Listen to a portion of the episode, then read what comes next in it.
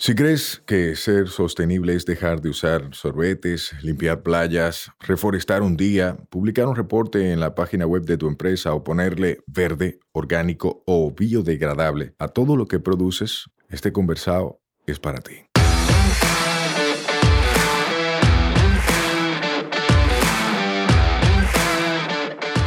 Hola, soy Sayuris Bonet, el motorcito detrás de la empresa Una Vaina Verde. Y hoy vamos a tener un conversado sostenible.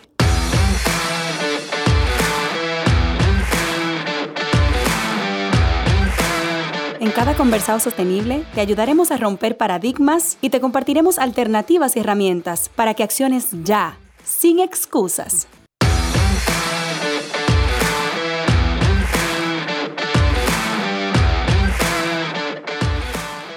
Hola, hola hermosa familia verde. Llegamos a un nuevo martes y con él a un nuevo conversado. Hoy tengo en cabina a Daniela Romero. De repente el nombre a ustedes no les suena tanto porque no está en el spotlight siempre, pero siempre está metiendo mano. ¿Cómo tú estás, Daniela? Muy bien, muy bien. ¿Y tú, Sayuri, cómo estás? Muchísimas gracias por la invitación. Todo bien, feliz de tenerte aquí, de que hayas aceptado. Gracias. Yo feliz con la invitación. Muy honrado. Qué bueno. Daniela, a mí me gustaría empezar con que la gente conozca un poquito quién eres tú. Cuéntanos quién eres tú como persona, qué tú estudiaste, un chin de ti. Daniela Romero eh, es una madre de tres. Eh, trabajo en la Embajada del Reino de los Países Bajos como oficial de comunicación, cultura, derechos humanos, proyectos. Entonces, como somos una embajada pequeña, cada quien tiene eh, es, como le dicen en inglés, multi-hatted, o sea, tenemos muchas, eh, muchos ejes de trabajo, lo cual lo hace bastante interesante. eso quiere decir que, como tú bien dices, o sea, yo siempre estoy metiendo mano de, en, una, en una actividad u otra o con, con, un proyecto u otro, pero siempre, siempre es, es bien diverso el trabajo. Ok, o sea, tú trabajas en embajada. Correcto. Pero ¿qué tú estudiaste? ¿Cómo tú llegaste ahí? Bueno, realmente yo creo que yo llegué ahí porque, em, por casualidad de la vida, o sea, eh, fue, fue un viaje bastante, bastante interesante. Yo soy egresada de hotelería y turismo de UNIBE. Em, y realmente a, a mediados de carrera digo, bueno, pues vamos a buscar un trabajo entonces, como para buscar experiencia laboral y demás. Y literalmente un día estoy con el periódico y veo el anuncio de, de la embajada. En ese momento estaban buscando una, una secretaria em, encargada, en secretaria y encargada de archivo.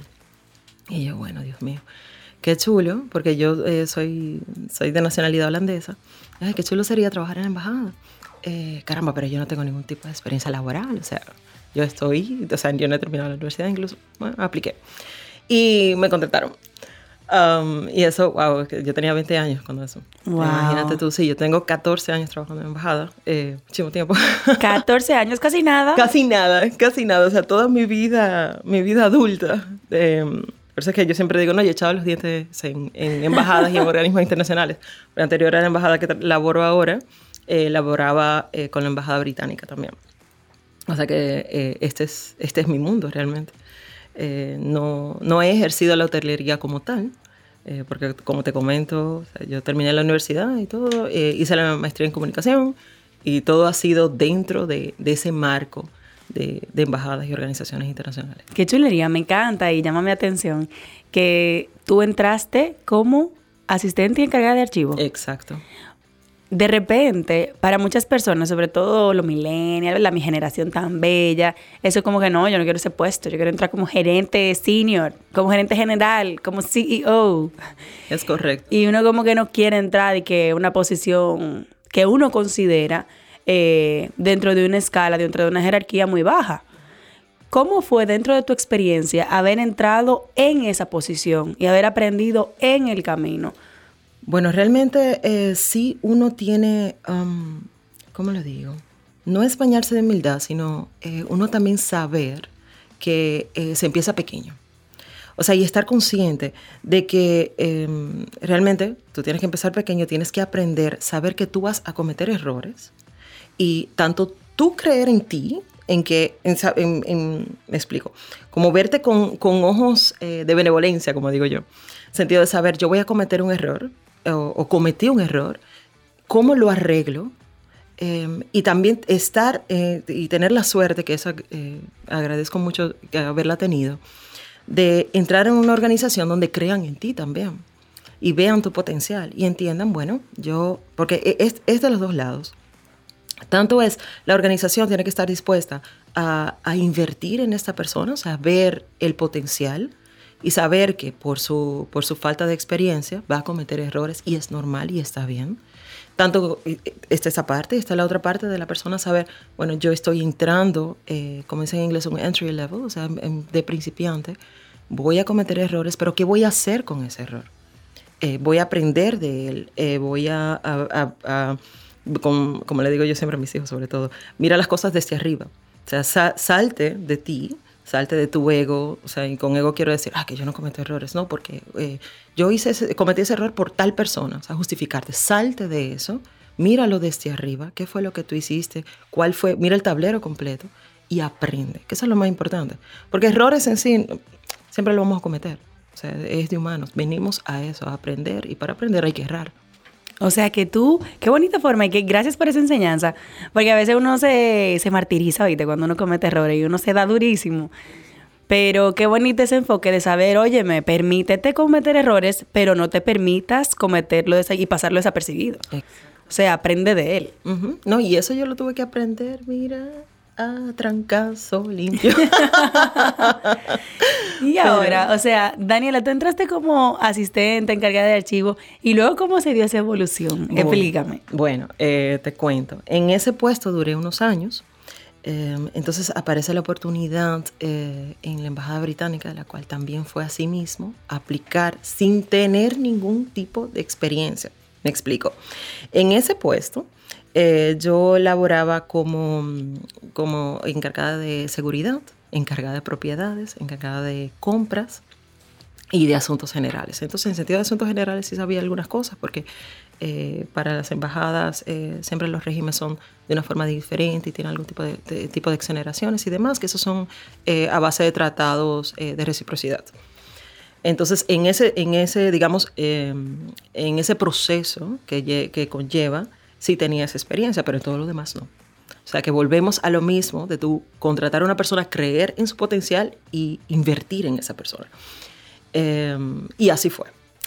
Y eh, también fue todo un proceso de aprendizaje a nivel de que ya al final, em, cuando estábamos, por ejemplo, en, trabajo de mantenimiento, me decían, no, ingeniera, arquitecta. Y yo, no. ninguna. ninguna. Ninguna. Solo es em, y creo que si yo podría dar un consejo, es eso, el, tener, el echarle ganas a las cosas que uno hace. O sea, em, no, si, si tú no tienes el conocimiento, decir, ok, yo no sé sobre esto, pero voy a aprender y ponerle tu, tu, empeño y realmente entregarte a lo que tú estás haciendo, no hacerlo por hacerlo, pues si tú nunca vas a aprender nada. O, o, vamos a decir, tú nunca vas a dar todo de ti. Eh, y si vas a hacer algo para no dar todo, mejor no lo hagas. Wow, wow, wow. Y ahora, o sea, tu puesto actual, ¿cuál es? Porque en, el, en él fue que yo te conocí. Y déjame contar para que la gente sepa que de repente mucha gente te escucha o te ha escuchado hasta este momento y dice, pero no han hablado de sostenibilidad, no han hablado de vainas verdes, como que más o menos que ya sea ahí, en un conversado sostenible. Y déjenme explicarles, porque a veces uno solo ve a la figura representante oficial de los sitios y no ve a todo su equipo de trabajo. Daniela fue la persona que contactó a una vaina verde para consultar unos servicios. Que de repente me parece, y estoy casi segura, que la embajadora no tenía idea ni de quién era yo como Sayuris, ni de qué era una vaina verde. Pero tú como parte de su equipo, sí le presentaste la opción y la alternativa. Explícame cómo se da eso, cómo tú desde tu posición tienes un impacto en el, en el trabajo, en la empresa, en la organización donde estás. Bueno, realmente, eh, siguiendo con ese mismo tema de, de tú creer en, en la persona eh, y en, en, la gente joven sobre todo, eh, creo que yo siento que es también como mi, mi, em, mi deuda kármica al universo de yo hacer lo mismo también con, con otros, con otros jóvenes. Entonces sí, bueno, por las redes y demás habíamos visto, visto tu trabajo. Em, y realmente, bueno, ok, teníamos este, el proyecto al cual tú, tú, eh, tú manejaste en, términos del interceptor y demás. Rescate Osama. Exacto, con relación a Rescate Osama. Entonces eh, fue, bueno, eh, vemos a esta chica que tiene tanto potencial, vamos a ayudarla a, impulsarla. creemos en su trabajo y creemos que este proyecto ella lo puede manejar. Y, así fue. Entonces, en mi, en mi trabajo, asimismo, como también soy encargada de proyectos y como mencioné anteriormente, como es un ámbito tan amplio, Em, realmente o sea, me, manejo y, conozco gente de, de, todas partes. Pero también es importante el tú saber hacer ese networking, o sea, esas conexiones. De decir, bueno, eh, tengo este proyecto, conozco a esta persona eh, de tal sitio, o él conoce a otra persona, eh, esta, esta chica o este chico que tiene, que, que, tiene este potencial, que puede, puede hacer el trabajo, vamos a creer en él, vamos a invertir en él. Y con invertir no solamente dinero, también es tiempo, eh, atención. Y, ¿no? Realmente fue, fue un gustazo, de verdad. Nosotros estamos muy felices. Gracias, yo también. Mira, de verdad, yo no sé si es por las personas que están actualmente en la Embajada del Reino de los Países Bajos de Holanda, ¿verdad? Pero a mí me encantó trabajar con ustedes. O sea, ver un equipo tan comprometido en todos sus niveles y ver la apertura de permitirme a mí como profesional en el área hacer mi trabajo de forma objetiva, a mí me encantó. Porque no te voy a mentir, hay muchas veces que uno llega a las empresas, sobre todo sector privado eh, y Estado, me pasa mucho, y quieren imponerte qué visibilizar y qué no, qué poner en un reporte y qué no. Eh, qué decir y qué no, o cómo decirlo para que no suene tan mal o suene tan comprometedor. Y en una vaina verde somos muy cuidadosos con aceptar ese tipo de contratación porque doblegar nuestra calidad profesional y nuestra objetividad no está en negociación. Y ustedes nos permitieron trabajar con objetividad, así que eso lo agradecemos muchísimo. Realmente para nosotros también es muy importante eh, el, mantener eso, esa, objetividad y realmente también tú saber que, es importante hacer esa introspección y hacerla, como tú dices, de una forma objetiva. De nada, eh, ya en general, no solamente en, sentido laboral, sino también en sentido personal, de nada em, nos vale no, no identificar dónde está la llaga o dónde están los problemas, dónde, dónde está la mejora. Si no se identifica, si no se menciona, si no se habla, no se mejora y no cambia. entonces para nosotros sí verdaderamente es muy importante el, mantener, em, mantener ese diálogo abierto y realmente co-crear. O sea, eh, vamos a trabajar juntos y para poder trabajar juntos vamos a hablar de igual a igual. Em, y, vamos a, decir o sea, realmente dónde están los ejes de, de mejora para poder mejorar, como dije anteriormente. Chulísimo y coincido totalmente en lo personal y en la filosofía de la empresa. Yo creo que por eso se dio tan bonito el trabajo de co-creación, porque creemos en eso ambos. Una pregunta, Daniela. Para mucha gente, la cooperación internacional, las embajadas, la diplomacia es algo sumamente lejano, es algo casi imposible, es algo en lo que tú no tienes entrada. Tú, que entraste y aplicaste y tienes tantos años en ese sector, ¿qué consejos o qué tips o qué realidades tú compartirías sobre, sobre trabajar en esta área? O sea, ¿qué te ha permitido hacer? Si hay gente que quiere entrar a este tipo de sector o de organizaciones, ¿qué tú le recomiendas que haga? Bueno, realmente no es tan lejano como uno lo, lo imagina. sí, sí hay que estar preparado para poder recibir la oportunidad. Y creo que incluso hay un, hay un dicho, hay un quote que dice así, que, la suerte es cuando el tiempo correcto y la preparación coinciden. coinciden. Exacto. Entonces, si bien em, tienes que estar atento a la oportunidad, por ejemplo, siempre, bueno, decir un joven que quiera, quiera aplicar para una embajada, una, quien sea que quiera aplicar, em, siempre las aperturas están, o las vacantes se publican en los periódicos siempre. O sea, siempre que simplemente estar pendiente. O sea, hacer, hacer su tarea, como dicen. Em, y también estar preparado en sentido de los idiomas, por ejemplo, eso es muy importante. Em, y, también, o sea, arriesgarse. Porque, como, como te comenté, comenté en un principio, yo, yo cuando vi la, la, vacante dije, no, pero es que yo, yo no, ¿cómo yo voy a aplicar a esto? Si yo no tengo experiencia laboral, ay, hombre, aplica. ¿Qué, ¿Qué, es lo peor que puede pasar? Que te digan que no. Wow. Y, es, y es arriesgarse a eso también. Eso y, como dije anteriormente, y, creo que ese es el, tema como que se, se, repite más durante esta conversación, el tú em, siempre estar abierto a mejorar y saber dónde, o sea, cuál es, a medida que tú vas trabajando, identificar, bueno, esta, esta parte o esta parte no, no la estoy haciendo tan bien o esta parte la estoy haciendo bien. Aquí es donde yo me tengo que desarrollar más porque es donde está mi pasión, que eso también es muy importante seguirlo. Em, por ejemplo, en mi caso, en sentido de mi carrera, eh, me pasó con la comunicación, que al final eh, realmente sentí, bueno, ese, aquí es donde me siento en casa.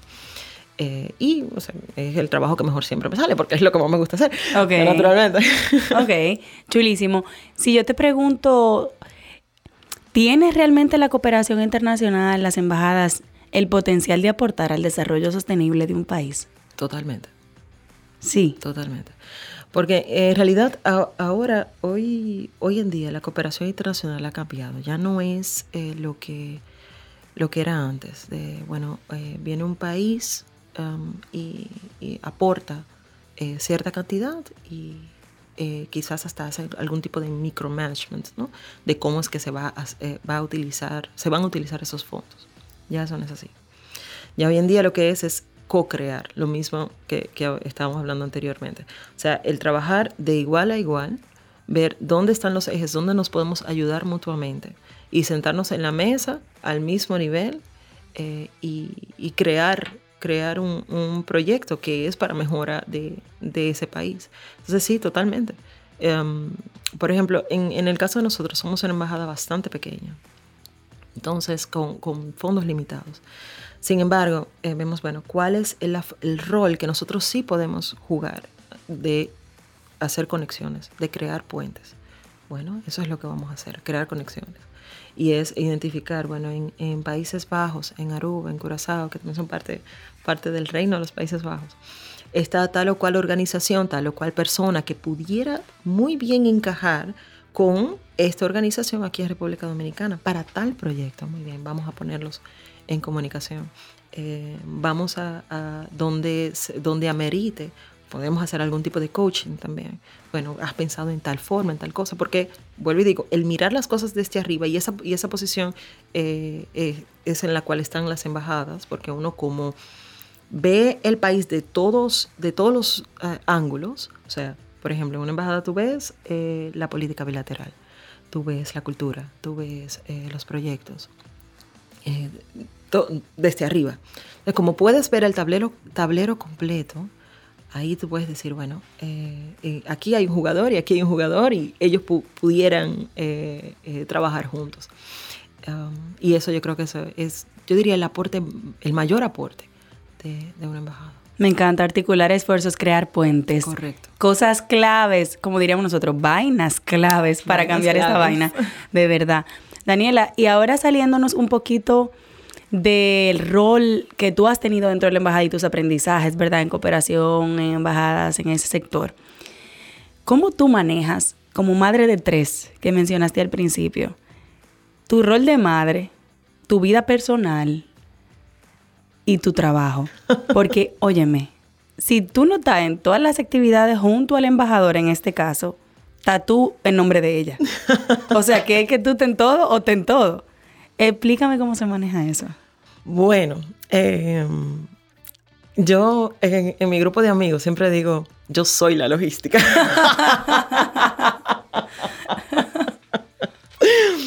Em, bueno, ¿qué te digo? Yo, eh, como comento, soy madre de tres. Eh, a mi hijo mayor lo tuve a los 19 años. o sea que yo no recuerdo un tiempo en el cual no he tenido hijos. wow. No, no, ya en serio. Eh, realmente es, es con, con, mucha coordinación. O sea, mi tiempo de, de, estar con mis hijos, eso yo es, no es negociable. O sea, las, las, tardes sobre todo, yo eh, tengo la oportunidad eh, de poder almorzar en casa. O almuerzo con ellos, paso tiempo con ellos, para que ellos también eh, me, sientan, o sea, eh, yo tener ese rol de mamá también. En sentido del trabajo, em, ahora con, con, esto de, trabajar en casa ha sido una bendición. em, porque sí puedo, puedo manejar muchas cosas desde la casa. Entonces ahí tengo, tengo un, un rejuego entre decir mi rol de mamá y, y, mi rol como, ya como colaboradora de la embajada. Em, pero realmente sí, o sea, es, es em, tener, eh, hacer un juggle de muchas pelotas al mismo tiempo. O sea, eh, pero no, no me imagino realmente nunca me he sentado como a pensar, mira, Daniela, entonces tantas cosas en el día, porque es que pasa como de forma tan natural. Em, que, que, yo no hago una diferencia y, entre mi vida profesional y mi vida laboral. O sea, como que para mí es la misma persona. Em, incluso a veces hay, a veces hay cosas que converso con mi hijo mayor, tiene 15 años, em, y, o sea, a su, nivel, pero lo converso, mira, eh, está, pasando tal cosa en, en tal, en tal ámbito en el país. Por ejemplo, por ejemplo, ayer me dice, en el, en el colegio estamos eh, teniendo un debate sobre la democracia. Y yo, ok, ¿y cuáles fueron tus puntos? Y ahí, y ahí aprovecho también, dentro de esa, de esa conversación sobre el debate de la democracia, ponerle eh, eh, mensajes o aprendizajes de vida. o sea que yo creo que es eso, o sea, tratar de em, de no, no que a veces eh, nosotros también como madres tratamos como de tener una diferencia muy grande entre, eh, yo, eso soy yo como mamá, esto soy yo como, como esos roles así encasillados. Y en cierto sentido sí, sí tiene sentido, porque los problemas del trabajo no lo puedes traer a la casa y demás, en ese sentido sí, pero realmente tú eres la misma persona en todos tus ámbitos. Entonces quizás hasta, quizás no, tiene más coherencia el tú simplemente manejarte como la misma persona en todas partes. Me encanta. ¿Hay algún mensaje final que quieras dejar a la familia verde? Sigan su trabajo. Realmente sepan eh, que a veces uno ve el problema, sobre todo ya, ya con relación a la sostenibilidad, uno lo ve como un problema lejano. No lo ve como, como algo que tiene que resolver el Estado, algo que tienen que resolver las organizaciones. Y no, no. O sea, el el cambio hacia la sostenibilidad, el ser sostenible comienza en casa, con cosas pequeñas. Y no es solamente sorbete, no es solamente funda eh, eh, reusable. no es solamente eso. Es incluso tan sencillo como, como conversar, conversar al respecto con tus hijos.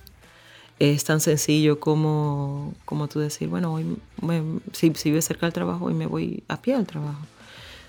Hay muchísimas formas. Eh, o haciendo conexiones también en el trabajo. Bueno, yo vi tal, tal organización que está haciendo tal cosa, quizás pudiéramos hacer esto o aquello. Quizás algo tan sencillo como un post en tus redes sociales también, como para ayudar a, a, a concientizar a las personas. Siempre hay algo que podemos hacer. Siempre hay algo que podemos hacer. Gracias Daniela por tu tiempo y por compartir todo esto con nosotros. A ti, muchas gracias por la invitación. bye. Bye. bye. Nos escuchamos la próxima semana. Recuerda que esta vaina es todos los martes. Mientras tanto, nos vemos en las redes, arroba sayurisbonet y arroba una vaina verde. Bye bye. Este podcast se graba en nuestra casa, M33,